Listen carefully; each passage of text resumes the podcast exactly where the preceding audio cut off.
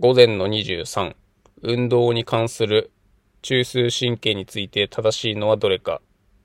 1、一時運動野においては、他の部位と比較して手と顔面の運動領域が小さい。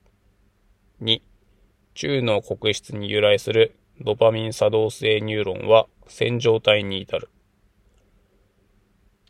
3、皮質脊髄路のうち約30%の繊維が円髄錐体で追速に交差する。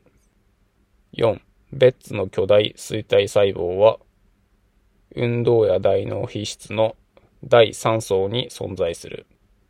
5、プルキンエ細胞の軸索は小脳への求心性繊維となる。1番、手と顔面の領域は大きいと思うんですよね。脳の画像を見ると手の部分とかは特徴的になんか飛び出してるじゃないですけど、逆オメガ型になってたりで、まあ大きいんじゃないかなと思います。で、2番、ドパミン作動性ニューロンは線状体に至るで合ってると思います。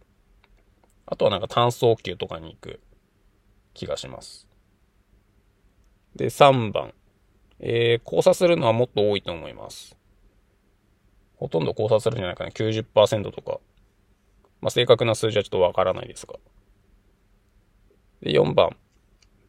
別細胞は第5層だったと記憶しています。で、5番。プルキンエ細胞の軸索。えー、まあ、小脳であってるとは思いますけど、急進性なのか遠心性なのか、ちょっと私にはわかりません。ですので、1、4、5、間違えました。1、3、4は間違い。で、5番は判断ができない。しかし、2番は合ってると思いますので、2番を選んで正解しました。今回は以上です。